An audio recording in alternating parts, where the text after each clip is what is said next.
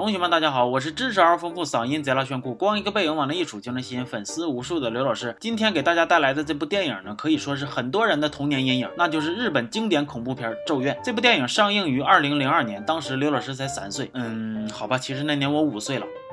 啊，行行行，那年我没到二十，行了吧？总之就是这部电影呢，给当时的刘老师那颗脆弱又纯洁的小心灵留下了不可磨灭的印象。今天就跟随刘老师用绿色安全污染的方式呢，来重新回味一下这部片子，同时也给胆小的同学开个车，高能乙马放心使用。影片的开头呢，简单的介绍一下故事背景：一个胡子拉碴、血呼呲啦的老爷们，啃着自己的手指盖，发疯似的杀了自己的老婆孩子，外加家里的一只大黑猫。你说那手指盖多埋汰呀？你就啃呢，一点也不注意卫生啊！凶案发生之后呢，这个房子那就成了一栋凶宅，然后正片就开始了。第一个故事的主人公呢，是一个年轻美丽、好似冰冰、善良热心、御姐冰清的女大学生，我们就管她叫小凤吧。小凤是一个义工，一个脸长得挺长的小伙子，我们管他叫大下巴。大下巴安排小凤去一个没人乐意接手的家里边工作，小凤心里边别别愣愣，不太乐意呀。大下巴赶紧骂他两句，说：“哎呀，小凤你最好了啊，主要是你长得好看呢，颜值越高责任越大呀，这不是今年春晚所提倡的主旋律吗？”小凤一听啊，要是论长相，我还真是没服过谁。到了地方之后呢，小凤被整一愣，屋里边皮。一片烂糟的，家里边只有一个神叨的老太太，肠胃还不太好，还随地拉屎。小凤一气之下摔门离去，全片结束。呃，逗你玩呢。他就开始打扫卫生，发现这个楼上的壁橱里边有奇怪的声，于是呢，秉承着恐怖片的主演一定要有好奇心的原则，就把壁橱给打开了。哎呀妈，这壁橱里边咋还蹲个孩子呢？这小凤可就不淡定了，赶紧给大下巴打电话说：“没有你这么办事的啊！一开始你说让我照顾老人，这没毛病，你没说还有小孩啊？你要这么整，那这活我可干不了，除非你加钱。”电话打完了，小凤转身又被躲在楼梯栏杆后边。的孩子给吓一激灵。小凤说：“干哈呀？瞪俩大眼珠子，你可吓死我了！这熊孩子，你叫啥呀？”孩子说：“我叫俊雄。”小凤说：“你快把这个俊字给我去了啊！”接着，小凤就想找老太太问问到底是啥情况啊。但是老太太的状态非常不好，一脸惊恐的就倒下去了。正当小凤觉得自己可能被碰瓷儿的时候，看到了我们本片的女主加耶子女士。加耶子使出了一招观音坐莲，就把老太太给坐死了。小凤也吓得晕了过去。第二个故事的主人公呢是老太太的儿子大柱和他的媳妇小平。有一天呢，大柱照常上班，小平感觉到家里边有一些。异常被俊雄用小黑猫引到了楼上，打开了壁橱，发出了一声歇斯底里的尖叫。刘老师不知道他到底看着啥了，但是他那一嗓子确实挺有杀伤力呀。到了晚上，大柱下班回家了，眼瞅着自己家里乱七八糟的，心想这败家老娘们不就是不给你买包吗？你也别这么霍霍人呢。上楼之后，看见小平直勾的躺在床上，就着急了，抱着他一顿晃悠啊。媳妇儿，你咋的了？媳妇儿啊，我给你买包买口红，你可别吓唬我呀。估计你媳妇儿没事也让你给晃死了。你知不知道有个地方叫医院有个东西它叫救护车呀。接着我们俊雄再次出场，痱子粉涂的是十分均匀呐，还画了内外眼线，化妆组十分的用心呐。小平领便当之后呢，没有多久，柱子的妹妹冬花就来了，看见他哥神情低落的坐在楼梯上，就问他哥咋的了？我的哥，我嫂子呢？柱子说你嫂子给我戴绿帽子了，我现在心里头拔凉拔凉的，你快走吧，让我一个人静一静吧。其实这个时候，柱子已经被最初杀人的佐伯刚雄给附体了，啃手指头的习惯呢，也是佐伯刚雄的。接下来第三段故事呢，主人公就是妹妹冬花，冬花一一个人走在空荡荡的走廊里边，总能。听到诡异的声音，然后他就去上厕所了。我真是纳了闷儿了，你说你明明都能感觉到哪哪都不对劲儿，还非得往那种恐怖事件高发的女厕所跑，你这泡尿就这么急吗？上完厕所刚想走，隔壁间扔出一个小熊，然后探出一个大脑袋说：“大姐办证不？”给冬花都给吓屁了，幸亏刚尿完，不然新买的裤子又得白瞎了。赶紧跑到保安室，保安大哥非常清楚自己的角色定位，所以毅然决然的大摇大摆的无所畏惧的不出意外的领了便当。冬花收到到惊吓之后跑回家，经历了电梯。鬼影、电话怪音、鬼魂堵门以及电视花屏等一系列恐怖片必备的桥段之后，本片迎来了我个人最害怕的镜头：加耶子的大白脸出现在冬花的被窝里。于是冬花就记记了。我看加耶子，你也不是啥正经鬼呀，人家冬花好好一个大姑娘，你非得往人家被窝里钻啥呀？你不想我磕碜呢？第四个故事的开头呢，大下巴来到了凶宅找小凤，进门之后看见已经去世的老太太和已经吓懵逼的小凤，连滚带爬的报了警。长着小胡子的警察带着助手进行了调查之后，得知这间房子已经发。生过许多起案件了，于是他们就去找最初负责这个案子，但是现在已经辞职的远山警官，也就是这个故事的主人公。在远山看到了保安遇害的监控录像的时候呢，加野子淘气的开启了 QQ 视频，隔着监视器给远山抛了一个媚眼，远山十分的感动，然后拒绝了他，并且打算把房子烧了一了百了。晚上，远山来到了房子里，正准备要动手呢，突然产生了幻觉，看到了自己长大的女儿小泉和他的三个同学在房子里边玩。随着小泉的逃跑和同学们的尖叫，团灭了。紧接着，我们伽椰子露出了真身，慢慢的爬下来。你说说你哈，都经历了这么多事儿了，你还把我们伽椰子当普通战士呢？现在还嘚嘚嗖嗖的要强拆人家房子？恰好这个时候，小胡子警察和助手跑来找远山。在这个危机关头，远山大义凛然的挺身而出，果断的选择逃跑。小胡子和助手加入了伽椰子豪华晚餐。第四个故事结束了。第五个故事主人公是远山的女儿小泉。已经长大了的小泉在回家的路上看到了一张寻人启事，正是和他一起去鬼屋的三个同学。他回家之后非常的害怕，用报纸把窗户都贴得严严实实的。镜头给到了远山的遗像，我们可以知道远山尽管逃出了鬼屋，也没能幸免。刘老师在这就不得不插一下嘴了啊，小泉呐小泉，你心咋那么大呢？你爸是怎么没的？你心里还没数吗？还欠灯似的往鬼屋跑，这闺女让你当的太失败了。当然了，小泉最终也难逃被 KO 的悲惨命运呢。第六个故事又回到了小凤身上。话说小凤虽然已经康复出院，但是偶尔还是会有恐怖的事情发生，比如说洗澡的时候从后脑勺摸出一只手，吃饭的时候桌底底下蹲着一个醉熊，做梦的时候一屋子黑猫。其实这在刘老师看来呢都不算特别吓人，因为这些事儿吧，好歹都是多出来点啥。你想象一下子，当你打开你的钱包，发现一分钱都没有了，这才是真正的吓人呢。咱接着说哈，有一天小凤的好朋友去学生家做家访，这个学生恰好就是醉熊。小凤知道之后，呼哧带喘的跑到了鬼屋，然而已经不赶趟了，亲眼看着自己的朋友被伽椰子拉上了阁楼。最后，伽椰子让小凤亲身体验了自己当年被杀死的经过。全片到这儿也就结束了。其实整部电影吧，时间并不算太长，但是高能的情节挺多，同时呢，也非常具有现实的教育意义。你看看电影里边那伽椰子出现的时候，一针一针朝他们爬，他们都不跑，一个个的就知道往地上拍呗。所以这个电影就告诉我们什么呢？有一个良好的体魄，那是多么重要啊！我们这期就到这儿了，希望没让大伙害怕。我们下期见。